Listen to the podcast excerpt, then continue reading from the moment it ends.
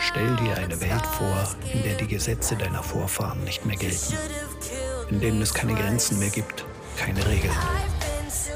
Eine Welt, in der Schriftrollen zu Zunder werden, Städte zu Steinbrüchen und Bürgerinnen und Bürger zu Flüchtlingen. Eine Welt, in der das Recht der Stärke zählt und in einer Zeit, in der die Legenden großer Helden entstehen. Willkommen in der Welt von Cornicula und Abetonia. Willkommen zu Flug der Krähen, Legenden einer Erzählerin.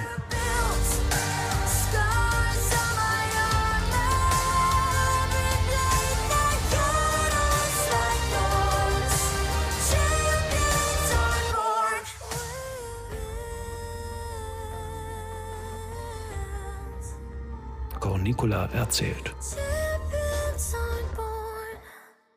Der kühle Wind erfrischte Reiter und Pferd. In tiefen Zügen füllte Tregenius seine Brust. Es rauschte in seinen Ohren. Sein Blick war scharf wie der eines Adlers. Er hob sich, eilte voraus. Bald sah er sich selbst über die Steppe fliegen, mit seinem Hengst fest verbunden, der in weit ausgreifenden Sprüngen vorwärts stob. Er stieg höher hinauf. Die Strahlen der Sonne blitzten hinter dem Ende der Welt hervor.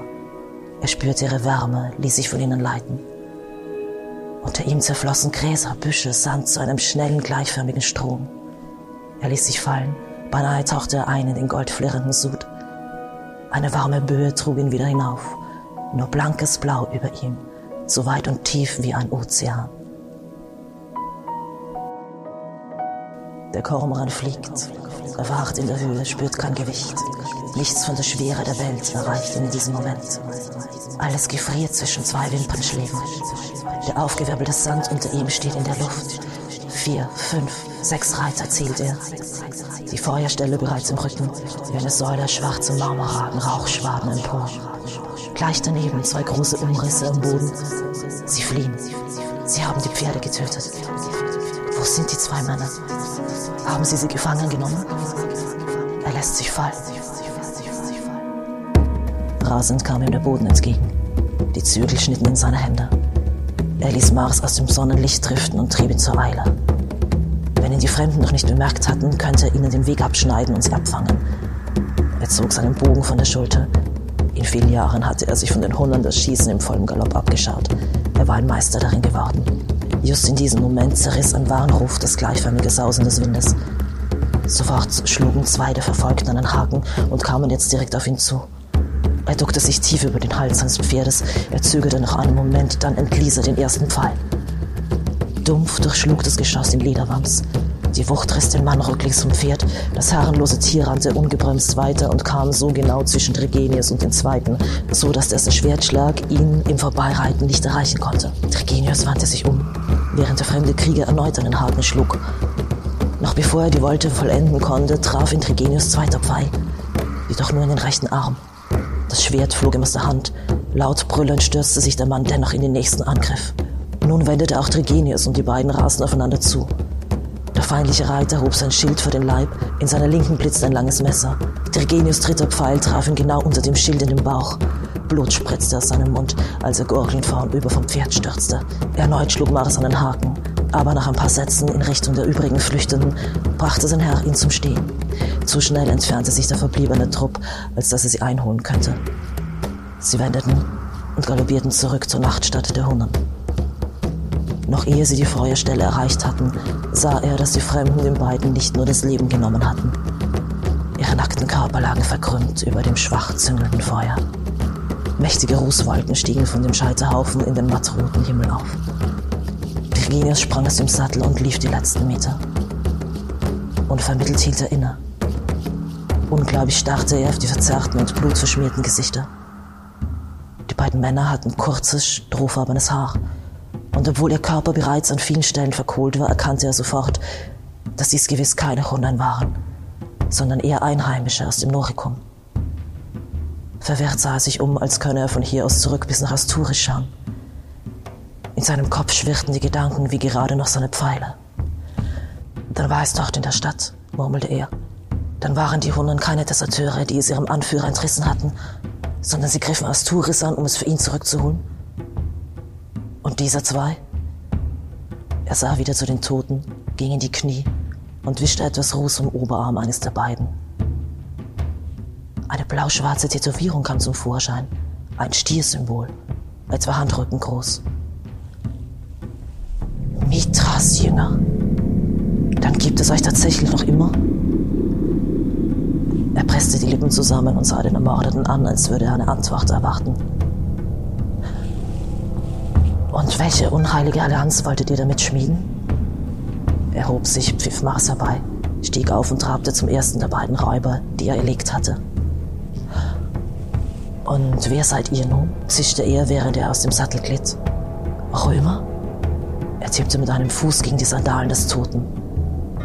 Überraschen würde mich nichts mehr, ging es ihm durch den Kopf, während er sich über den Mann beugte und ihn auf den Rücken drehte.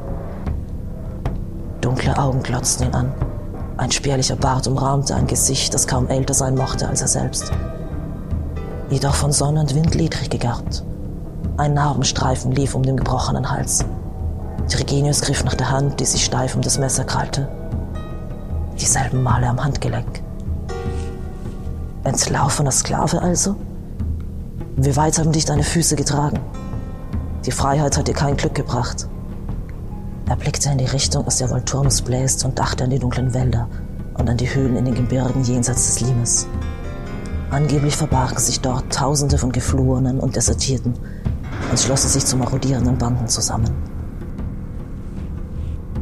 Freiheit? Er schüttelte den Kopf.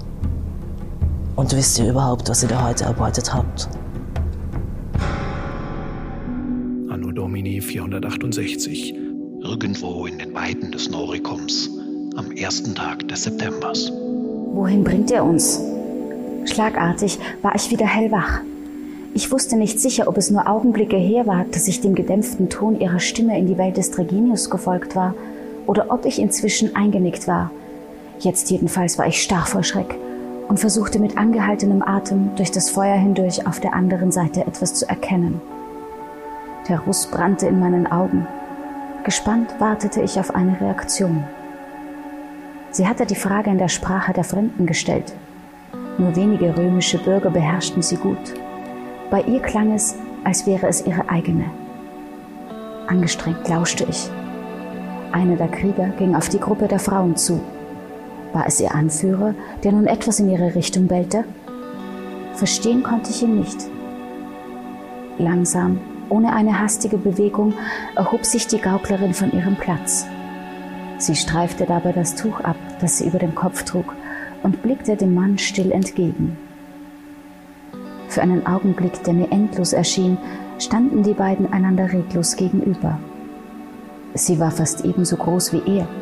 Ihr offenes Haar, die Mähne des Kriegers, ihre Umrisse erschienen im flackernden Licht fast wie zwei Schatten der gleichen Person. Als ich ein Kind war, hat es in der Stadt noch öffentliche Spiele gegeben. Und für einen Moment kam mir jetzt das Bild zweier Ringer in den Sinn, die kurz verharrten, jeden Muskel gespannt, bevor sie ihre Körper gegeneinander werfen. Aber wie ungleich wäre dieser Kampf. Hier der Eroberer, bewaffnet und von vielen Raubzügen gestellt, und dort die Erzählerin vom Markt. Geschmeidig und anmutig zwar, aber eine Schaustellerin nur mit gefesselten Händen und ermattet vom langen Marsch in der Sonne. Mein Atem ging schneller, meine Hände zitterten und meine Fingernägel bohrten sich tief in die Handballen. Noch immer rührte sich nichts. Plötzlich drehte der Mann den Kopf zur Seite, bellte etwas nach hinten. Einer der anderen Kämpfer näherte sich. Leicht gebückt reichte er seinem Herrn eine Fackel. Langsam führte er das flackernde Ende auf das Gesicht seiner Gefangenen zu. Ich bildete mir ein, selbst die Hitze zu spüren, die jetzt ihre Haut quälen musste. Aber sie wich nicht zurück. Unbewegt sah sie ihn an. Glitzernd spiegelte sich das Feuer in ihren Augen. Das Spiel aus Licht und Schatten verstärkte die Linien ihres Gesichts. Ihre Haut glänzte. Ihr schwarzes Haar war von einem rötlichen Schimmer umrandet. Der Engel vom Markt, mit einem Mal eine Dämonin falls es so etwas gibt. Der Mann bewegte sich wieder. Langsam schlich er um sie herum, musterte sie. Ihr Blick folgte ihm. Ihr Kopf senkte sich, hob sich wieder. Sie studierte ihn ebenfalls. Jetzt beugte er sich ein wenig nach vorn. Er flüsterte ihr wohl etwas zu, das ich nicht einmal hören konnte. Fast unmerklich nickte sie. Er warf den Kopf in den Nacken und stieß ein heiseres Lachen hervor, drehte sich um, brüllte etwas in die Richtung der anderen Kämpfer, die im Dunkeln geblieben waren. Eine Art lautes Grunzen war ihre Antwort. Über die am Boden kauernden übrigen Frauen hinweg stapfte er zurück zu seinem Platz bei seinen Leuten. Sie blieb einen Moment lang noch stehen und blickte ihm nach. Dann setzte sie sich wieder zu Boden, so langsam und würdevoll wie nach ihrem Auftritt am Mittag des vorigen Tages. Schlaues Biest, murmelte einer der Älteren hinter mir. Zwei andere lachten leise auf, zustimmend, bitter. Ich drehte mich um. Wieso? Mein junger Nebenmann nahm mir die Frage aus dem Mund. Ja, du verstehst kein Wort ihrer Zunge, was, Bursche? Er senkte den Kopf und nickte.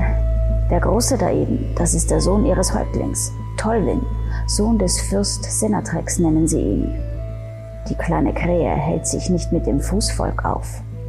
Wie eine Krähe sieht sie mir nicht aus, versuchte der Junge männlich zu klingen, aber der Alte lachte ihn aus. Dummkopf, Cornicula kleine Krähe, so nennt sie sich selbst. Bist wohl lange nicht auf dem Marktplatz gewesen. Ich hab sie dort gesehen, warf ich ein, als wäre es ein Grund, stolz zu sein. Sie hat Heldengeschichten erzählt. Ja, von Dregenius, der angeblich ihr Vater ist. Pech nur, dass den alten Haudegen seit Jahren keiner mehr lebendig gesehen hat. Wieder lachten ein paar der Männer leise. Pech auch, dass die Kleine gerade in unserer Stadt war. Reisendes Volk wird von den Verwaltern gerne als Geisel zur Beute gegeben. Die vermisst ja dann keiner. Der Mann hustete. Aber wenn sie wirklich Tregenius Tochter ist, hat sie zumindest was von seiner Gewitztheit geerbt. Wenn der Fürstensohn ein Auge auf sie geworfen hat, wagt es keiner der anderen, sie anzufassen. Bis zur Ankunft hat sie also ihre Ruhe.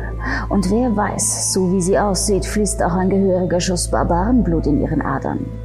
Am Ende nimmt sie der Bastard zur Frau. Sie gebärt ihm einen Stammhalter und wird noch zur Königin. Abermals trockenes Lachen aus der Runde. Ich schaute hinüber zu den Frauen, konnte sie aber in der Dunkelheit nicht mehr entdecken. Ich blickte auf meine Hände. Sie schmerzten. Meine Finger hatten sich fest in den sandigen Boden gekrallt.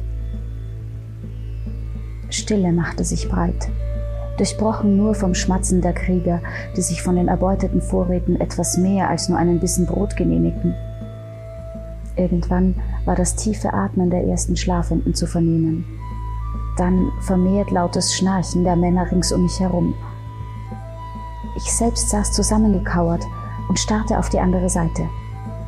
Keinen Moment wollte ich sie aus den Augen lassen, als könnte ich etwas ändern. Meine Gedanken rasten, dass ich eingeschlafen war, bemerkte ich erst, als mich ein Rütteln an der Schulter aufweckte. Es geht weiter, raunte mir der junge Bursche zu und zog mit einer Hand die Decke wieder über meinen Körper, die ich im Schlaf wohl abgestreift hatte. Sie war klamm und feucht.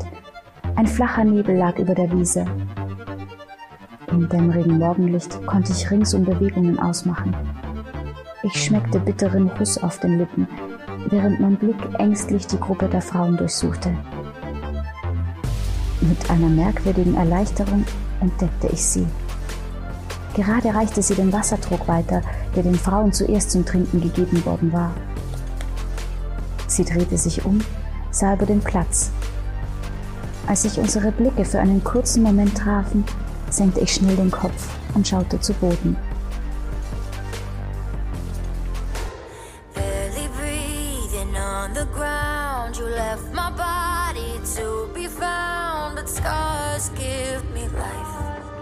You should have killed me twice. I've been to hell and back, pick myself up from the ash. It made me who I am. Champions aren't born, we're built. Built a little stronger. Try to leave us broken and torn. Champions born, we're Flug der Krähen. Erzählerin. Der Histofiction-Podcast mit Ingeborg Mamlerer als Cornicula und Alexandra Kloller-Karner als Avitonia. Buchregie und Produktion Daniel Karazon.